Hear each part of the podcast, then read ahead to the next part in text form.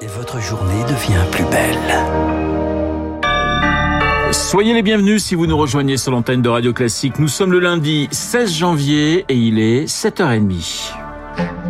La matinale de Radio Classique avec Renaud Blanc. Et le journal avec euh, Charles Bonner. Bonjour Charles. Bonjour Renaud, bonjour à tous. À la une ce matin, des EHPAD pas encore guéris. Il y a eu le diagnostic, un livre, Les Fossoyeurs, publié l'an dernier, qui dévoilait les mauvais traitements chez Orpea.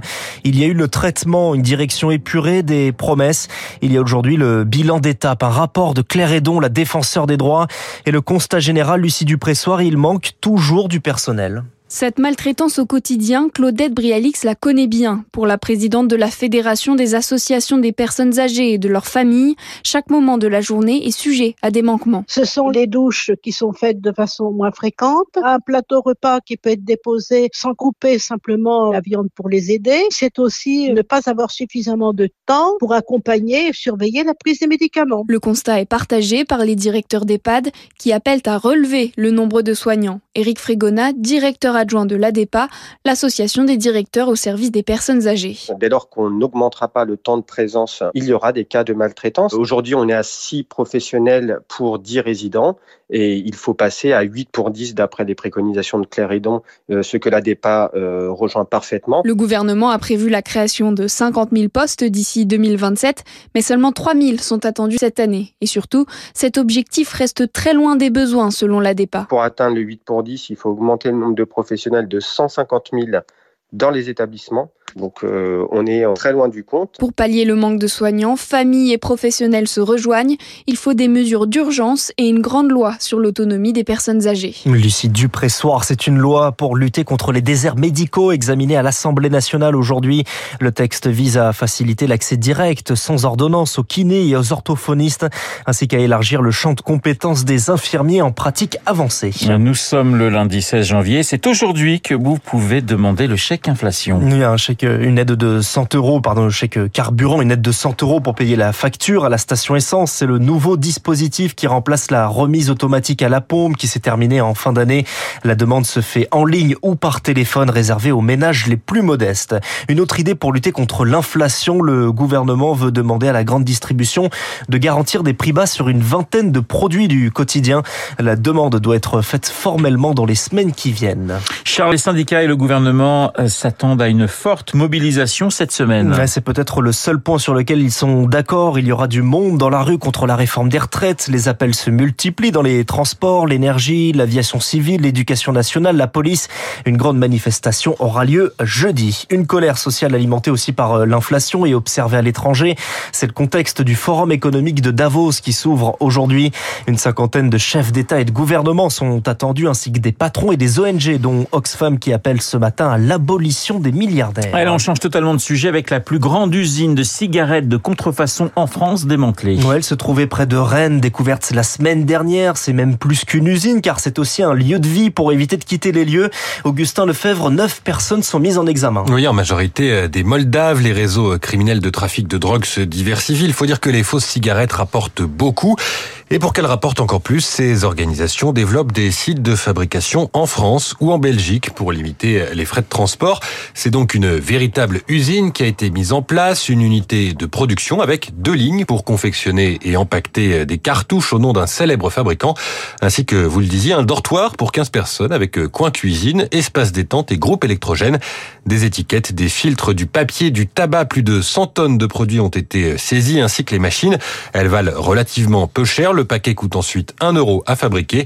À 4200 cartouches de l'heure, les marges sont qualifiées de stupéfiantes par les douaniers.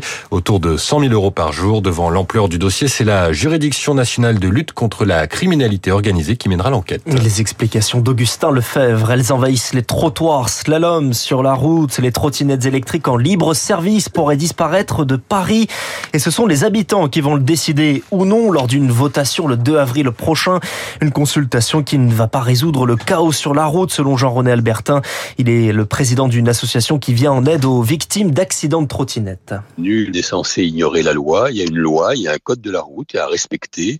C'est la mairie de Paris qui a le pouvoir de police. C'est Madame Hidalgo qui l'a demandé à l'Assemblée nationale en 2016. Elle l'a eu. C'est à elle de faire respecter la loi, de mettre les nombres de policiers nécessaires sur le terrain pour mettre des contraventions à ceux qui respectent pas le feu rouge, qui roulent sur les trottoirs, des contraventions à ceux qui sont à deux sur les trottinettes ou qui dépassent les vitesses demandées parce que c'est euh, c'est interdit. L'année passée, il y a eu 27 morts et 980 euh, blessés. Donc c'est aux élus qui votent des lois, de les faire respecter, sans quoi ils servent à rien. Pour pouvoir recueilli par Eloïse Weiss. Et puis cette question à présent, Charles, faut-il s'inquiéter du sort des Français incarcérés en Iran? Ce week-end est pour la première fois un binational iranien-britannique a été exécuté en Iran.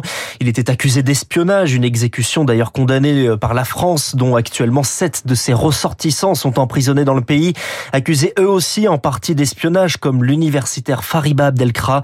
François, Jean-François Bayard est membre de son comité de soutien. C'est la confirmation euh, de l'extrême brutalité de ce régime euh, qui euh, multiplie les peines de mort. Mais il me semble que le cas des otages binationaux français, que ces autres cas sont de nature différente. Là, on a plus l'impression d'un règlement de compte interne au régime, mais naturellement, nous sommes dans l'opacité la plus complète parce qu'il n'y a pas de procès digne de ce nom, il n'y a pas d'instruction et bien entendu, on peut être inquiet pour les ressortissants européens et en particulier pour notre collègue Fariba Adelra, qui, je le rappelle, est en prison depuis juin 2019. Un propos recueilli par Julie Droit. Et je vous rappelle que juste après ce journal, je recevrai le chercheur Farid Vaïd, spécialiste de l'Iran. En Ukraine, le bilan de la frappe sur un immeuble de Dnipro revu à la hausse, 30 morts et encore des dizaines de disparus et plus de 70 blessés. Charles, la Californie fait face à une succession de phénomènes pluvieux. un neuvième en seulement trois semaines des trompes d'eau qui s'abattent par succession. C'est ce qu'on appelle des rivières atmosphériques. Ce sont en fait des vagues de vapeur d'eau qui remontent des océans, symptôme du réchauffement climatique selon Karine Durand, spécialiste du climat des États-Unis. Il faut savoir qu'avec le réchauffement global de la planète, en fait, on a plus de vapeur d'eau. Et les rivières atmosphériques, c'est composé de vapeur d'eau. Par exemple, on estime qu'on a 7% de vapeur d'eau en plus à chaque degré de réchauffement gagné, tout simplement parce que l'eau s'évapore des océans avec la chaleur. Donc, on peut vraiment penser que l'intensité de ces rivières atmosphériques, elle a été décuplée décuplé par le réchauffement. Et en plus, on a eu des océans qui ont été vraiment très chauds au cours de l'année 2022. Propos recueillis par Julie Droit. Et chez nous, ce sont désormais 23 départements placés en vigilance orange pour vent violent dans le nord du pays, de la Bretagne jusque dans la Marne et l'Aube, en passant par l'île de France. Allez, à vite tempête, mais cette fois-ci dans le vestiaire du Paris Saint-Germain. Cela reste une petite tempête, mais tout de même une deuxième défaite d'affilée en Ligue 1. 1-0 contre Rennes. Hier, le PSG compte désormais seulement 3 points d'avance sur Lens, deuxième et 5 points sur Marseille, troisième en Australie, l'Open de tennis, le premier de l'année. Et Arthur Ridenknecht euh, est déjà éliminé, battu sèchement en 3-7 par le japonais Watakunuki. Ça passe en revanche pour Corentin Moutet et Clara Burel chez les femmes.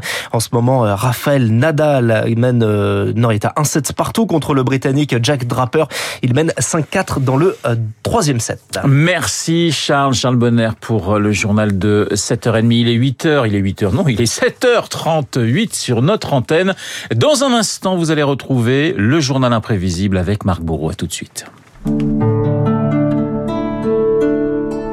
Anne et Jacques viennent de fêter leur noce d'or. Propriétaires d'une grande villa, ils voulaient déménager dans ce bel appartement haussmanien.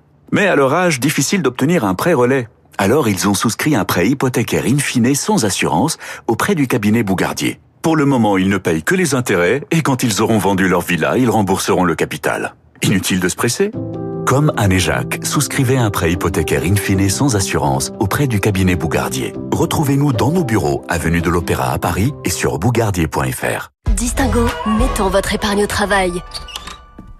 Tiens, joyeux anniversaire Oh merci chérie Mais on avait dit qu'on économisait Vas-y, ouvre Oh, un bon un bon pour une retraite au soleil, mais t'es fou Non, j'ai juste ouvert notre livret Distingo. Le livret Distingo Celui qui a l'un des meilleurs taux du marché et une offre de bienvenue en prime? Celui-là même. Oh toi, tu sauras toujours nous distinguer. Profitez vite du livret Distingo à taux promotionnel pendant 4 mois jusqu'au 28 février 2023. Voir conditions sur psabank.fr. Renault. Parlons automobile. Parlons technologie électrique et expérience de conduite inédite. Parlons de nouvelles Renault Mégane E-Tech 100% électrique. Pendant les portes ouvertes du 12 au 16 janvier, Découvrez Renault Mégane E-Tech 100% électrique. Assemblé en France, 220 chevaux et jusqu'à 470 km d'autonomie. Renault, numéro 1 des ventes électriques en France. Étude décembre 2022, 3A Data, autonomie norme WLTP, voire conditions sur Renault.fr. Au quotidien, prenez les transports en commun. Cabinet Arc présente des histoires presque drôles. Monsieur Martin, vous n'avez toujours pas été réglé du solde de votre facture. Ah mais moi, monsieur Martin, avec mes fournisseurs, j'ai une règle d'or. hein. Une règle immuable. Je paye 30% à la commande et le solde au tribunal. Si, si.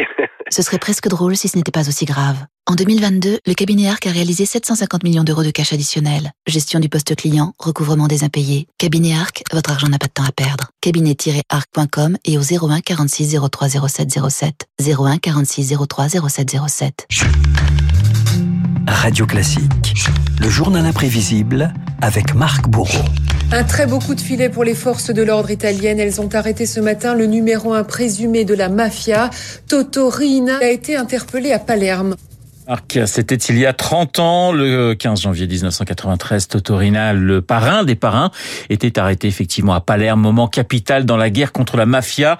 L'Italie tenait enfin l'homme qui avait plongé le pays dans la terreur. Totò Riina, il numero uno di Cosa Nostra. Sur les images, ce 15 janvier 93, Renaud le Fauve, comme on le surnomme, n'est qu'une silhouette camouflée sous une veste, escortée par cinq policiers vers un hélicoptère, après l'une des arrestations les plus retentissantes de l'histoire italienne. L'Italie fête son arrestation comme une grande victoire. Il a été arrêté près de ce poste d'essence, sans opposer la moindre résistance, dans une voiture non blindée. Il a même félicité les policiers pour leur perspicacité. De l'humour et du cynisme lorsque le chef de la mafia sicilienne comparait pour la première fois devant un juge. Avez-vous entendu parler dans les milieux que vous fréquentez de l'association criminelle Cosa Nostra? Monsieur le procureur, je n'ai jamais fréquenté d'association criminelle. Je ne connais pas... Non, la question c'est avez-vous entendu parler de Cosa Nostra? Non, jamais entendu parler. No, no.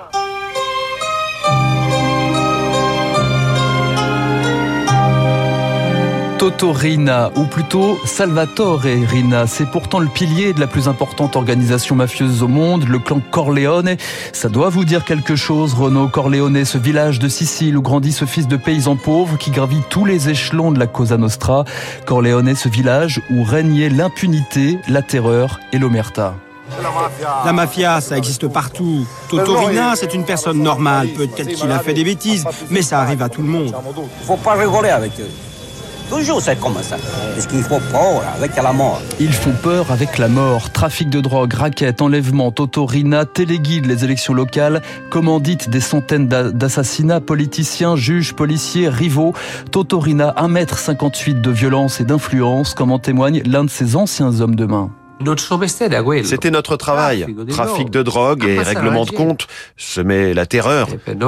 Pour nous, Totorina, c'était le diamant de Cosa Nostra. Faire partie de son cercle faisait de moi quelqu'un d'important. C'était comme être le proche d'un président. Partout où j'allais, les portes étaient grandes ouvertes. Un règne impitoyable, sans partage et dans la clandestinité. Rina sera le grand absent du maxi-procès qui s'ouvre en 86 devant le tribunal spécial de Palerme. Ça ressemble à un palais des sports, une cathédrale de ciment et d'acier consacrée à la mafia. Les mafiosi entreront dans leurs cages respectives par une galerie souterraine. Le cloisonnement sera total. 474 mafieux, des gros bonnets de la pègre dans le box des accusés, les premiers grains de sable dans les rouages, car c'est un lieutenant de Totorina, un repenti qui est à l'origine du procès. Tommaso Buscetta, visage caché, témoigne à la barre. Il faut comprendre la différence de mentalité entre la mafia de l'époque et la mafia actuelle. Il y avait de la violence. Aujourd'hui s'ajoute le scandale parce que l'on place des bombes sous des voitures, dans des villas. On est à une époque où la barbarie peut faire perdre l'équilibre de tout un pays. Constat partagé par un duo de juges d'instruction incorruptibles en pleine opération main propre, les bêtes noires de Totorina, les juges Borsellino et le juge Falcone.